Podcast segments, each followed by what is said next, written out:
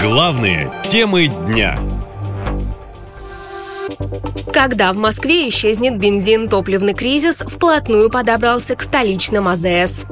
Охвативший южные регионы России топливный кризис уверенно подбирается к Москве. Вслед за Ростовской, Астраханской областями, Ставропольским и Краснодарским краями топливо начало исчезать заправок в центральной части страны, жалуются местные жители. Люди уверены, дефицит принесет за собой повышение цен и на бензин, и на дизель.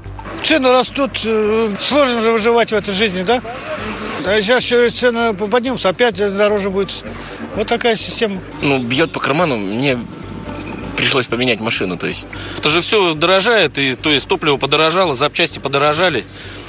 Э, Действительно, цены поднялись э, до крайней уже точки. Вот что, вот, вот сейчас бак заправляет 35-40 тысяч. И сколько надо рабочих, чтобы оправдать? Плюс техника обслуживать. Ничего хорошего не скажу. Дорожают.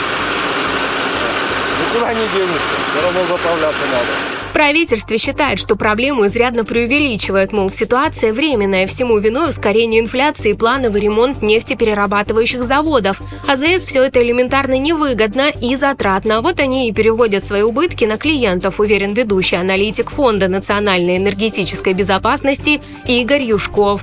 Во-первых, независимая АЗС вынуждены переводить э, вот это подорожание на конечного потребителя, потому что они покупают задорого и долго продавать там дешевле, чем купили, они не могут. Посмотрим, в общем-то, будет ли компромисс, либо стороны э, будут давить друг на друга. Пока мы вот этого компромисса не видим.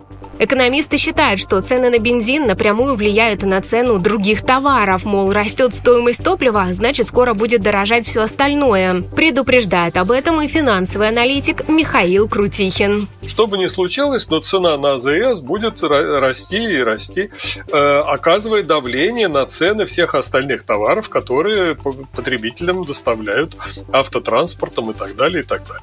Минсельхоз вообще отмечает, что из-за дефицита топлива под угрозой вся посевная компания. Если она сорвется, то Россию ждет настоящая продовольственная катастрофа, предупреждает ведомство. Наша лента. Коротко и ясно.